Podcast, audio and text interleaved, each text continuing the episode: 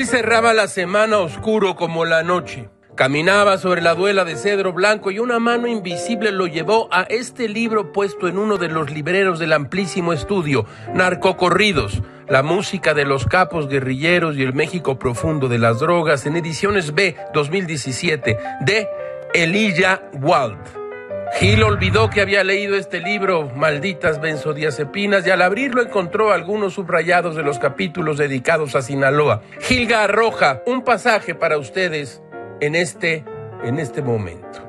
La razón principal por la que vine a Sinaloa fue para investigar la leyenda de un mártir moderno, aunque había planificado mi viaje para que coincidiera con el Día del Santo Malverde.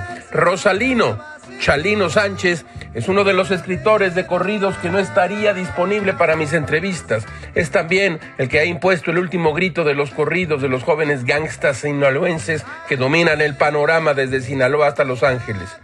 La leyenda de Chalino comienza así. Cuando era niño, un ampón violó a su hermana. Cuando tenía 15 años, Chalino se encontró con el violador en una fiesta, se le acercó y sin decirle una sola palabra lo mató a balazos. Se fue a vivir a Los Ángeles con una tía. Tuvo varios empleos de los que le ofrecen a los ilegales. Medio legítimo, medio sueldo. También trabajó de socio con su hermano Armando, pasando drogas y personas de México a Estados Unidos. En 1984 mataron a su hermano a tiros en Tijuana. El primer corrido que escribió fue para su hermano, para conservar su memoria. Todo es muy raro, caracho, como diría el proverbio. Duerme con el pensamiento de la muerte y levántate con el pensamiento de que la vida es corta.